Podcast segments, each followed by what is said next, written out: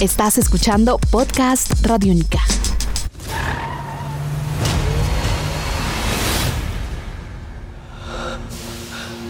Still not sure what I am. I'm just living my life, day to day. You should be out there helping people. You think I asked for any of this? Amigos, sean bienvenidos a una nueva entrega de Descarga Radiónica, donde hablamos de todos los temas que tienen que ver con el entretenimiento, la cultura, eh, los videojuegos, todos los temas geek, todo lo que pasa con los cómics también pasa por En Descarga Radiónica. Mi nombre es Diego Bolaños, arroba Diego Mao B, y junto a Iván Zamudio, arroba Iván Zamudio 9, pues hablamos de estos temas. Iván, buen día. Maestro Diego, encantado de estar con usted acá porque vamos a hablar en esta oportunidad, por un lado, de cómics y por otro lado, de series de televisión con una revolución, un planteamiento complementario a un universo pues que cada día se está poniendo mejor. Y es lo que pasa con el reciente estreno de Luke Cage por parte de Netflix, otra de las series que hace parte de ese combo de la el universo de televisión y cinematográfico de Marvel. Un, estamos, estamos frente a lo que podrá ser casi un monopolio de, de- de contenidos, eh, Iván. Yo creo que sí, y estamos ante un, eh, un universo que le faltaría es que le, le- le metan videojuegos. Es una cosa impresionante el, el- el- el universo, como todo, como lo que nos están planteando de cómo en ese mundo cohabitan, coexisten todos estos personajes y que las decisiones de unos van a afectar a otros y lo, lo que ocurra en un, en un producto va a afectar al otro entre cross, crossmedia y transmedia. Y en este caso, pues Luke Cage viene siendo un personaje que apareció en junio de 1972, escrito por el señor Archie Goodwin y por John Romita Sr., y aparte de eso por el, eh, el artista eh, George Tuska. Y pues, ¿qué se puede decir de este personaje que también es conocido como el Power Man? Este, este, este hombre afroamericano que tiene pues una fuerza increíble y que tiene una resistencia impresionante, que su piel es completamente impenetrable. Y es que pues Luke Cage es junto a otros superhéroes afroamericanos que surgieron por esa época precisamente con motivo de una serie de cambios sociales que hubo en los Estados Unidos y que eso se iba a ver eh, repercutido en la cultura, obviamente en todas las producciones culturales. Entonces no es gratuito que existan estos superhéroes afroamericanos, precisamente por esos eh, antecedentes, por esos acontecimientos, la presencia obviamente de Malcolm X, de una serie de personajes, todo eso ayudó a cambiar esa, esa revolución, pero también el cine de explotación que hubo dentro de- del contexto afroamericano, el cine de Black Exploitation. Entonces todo eso va amalgamado de una u otra manera. No, y se convirtió en un statement porque para los, los años 70 Luke Cage fue ese elemento multicultural que necesitaban los cómics. Era agregar a un personaje que tenía unas habilidades ni nada despreciables, con un papel muy importante y además una conciencia social muy fuerte. Y es que estamos hablando de uno de los Heroes for Hire y es, es, es un hombre que encuentra la satisfacción suya, por lo menos en la traducción que hay ya más reciente, en, en, ser heroico. Y, y hay un elemento muy importante que se aborda dentro de esta nueva serie de Netflix, de Luke Cage, y es poder traer todo ese trasfondo a un momento actual dentro del universo.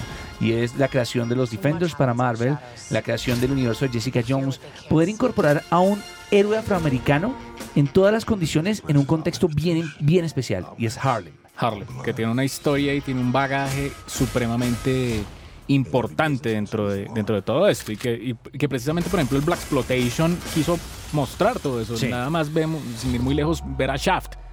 Shaft es el, el- el- el héroe de acción por excelencia de los afroamericanos. Entonces Luke Cage viene siendo como el equivalente dentro de los cómics. Exacto. Pero hay que recordar también que, primero, Luke Cage viene, vendría siendo el tercer personaje, el, el tercer superhéroe afroamericano que aparece dentro del universo cinematográfico Ajá. de Marvel, junto a Falcon y junto a Black Panther. Black Panther. Pero en esa época, valdría la pena también recordar que hubo otro superhéroe que llegó a tener una, una participación también brillante y fue Blade.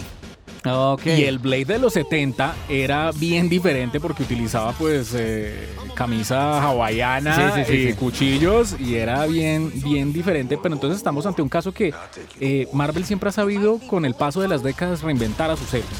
Y estamos en un momento en el cual Luke Cage se está reinventando sin olvidar de dónde viene. De hecho, es que Y la lo serie que- está llena de referencias. Obvio. Y de igual manera, encontramos también que Blade en un momento ganó una nueva popularidad y se reoxigenó con las películas Con de Wesley películas. Snipes. Entonces, eh, esto es eh, bien importante. Un, Wes- un Wesley Snipes que de hecho está, está listo para cuando lo llamen, ¿no? Ya dijo que el teléfono está, él lo tiene ahí separadito Listico. y está listo para cuando lo llamen. Estamos hablando de, de, de Luke Cage, un personaje en, el cual su reinvención plantea todo lo contrario. Antes era Heroes for Hire, donde ellos trabajaban por dinero y protegían a la gente y ayudaban por dinero. En este caso es todo lo contrario, eh, la reimaginación de Luke Cage, quien es un personaje completamente, ¿cómo diríamos? Eh, para nada egoísta y, que asume ayudar a la gente eh, por nada a cambio y está lleno de referencias en, en- en esta nueva serie. Además, recordemos que es un personaje que tiene una presencia y una relación directa con Jessica Jones. Sin y ahí se va a construir. Sin ir a dar spoilers, No, es, es bien importante decirlo, pero eh, Luke Cage y Jessica Jones son pareja en el, en el mundo de los cómics. Y eso también se debe a un señor que ha estado detrás de muchas cosas y que yo creo que es una mente maestra, así como Mark Miller, que se llama Brian Michael Bendis. Sin ese señor, no tendríamos al Daredevil que tenemos, ni a Jessica Jones, ni a, ni a Luke Cage, ni a Iron Fist. ni, ni, ni además esa, esa percepción más adulta de los cómics, porque ellos hacen parte de una serie de cómics en las cuales exploran temáticas un poco más dramáticas, más oscuras y más ligadas a un público adulto, un público adulto que tiene que entender los problemas y los conflictos dentro de las relaciones personales, sentimentales, la relación con su sociedad y se convierte en una crítica bien importante. Y en el caso de Luke Cage lo que vemos es un hombre que además está envuelto en medio de un de un, de un lugar icónico dentro de Estados Unidos y dentro del nacimiento del poder popular de la cultura afroamericana en Estados Unidos como los Harlem. Además, una maravilla de homenaje también a la herencia cultural musical que puede tener la comunidad afroamericana. Y Aparece también- Charles Bradley. Aparece Charles Bradley. Y, a- y en sí mismo también aparece esa lucha de la comunidad afroamericana por, por mostrar valores, por eh, tener un respeto y un amor propio por su cultura, por su herencia. eh, y, y es donde vemos los personajes que quieren Harlem para los afroamericanos. I'm from a city where having a heart is not suggested. I'm a maverick, a tapping backs, I'm a savage. I'm cleaning braces with tongue and You vacuum. wanna go to war? I'll take you to war. You might be bulletproof, but Harlem ain't.